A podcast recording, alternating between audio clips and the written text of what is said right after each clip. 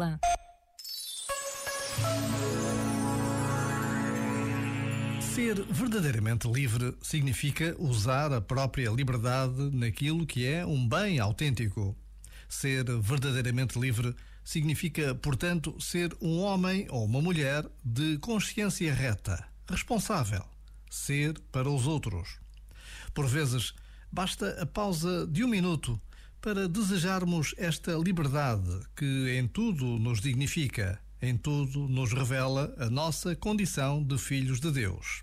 E todos somos filhos amados por Deus. Este momento está disponível em podcast no site e na app.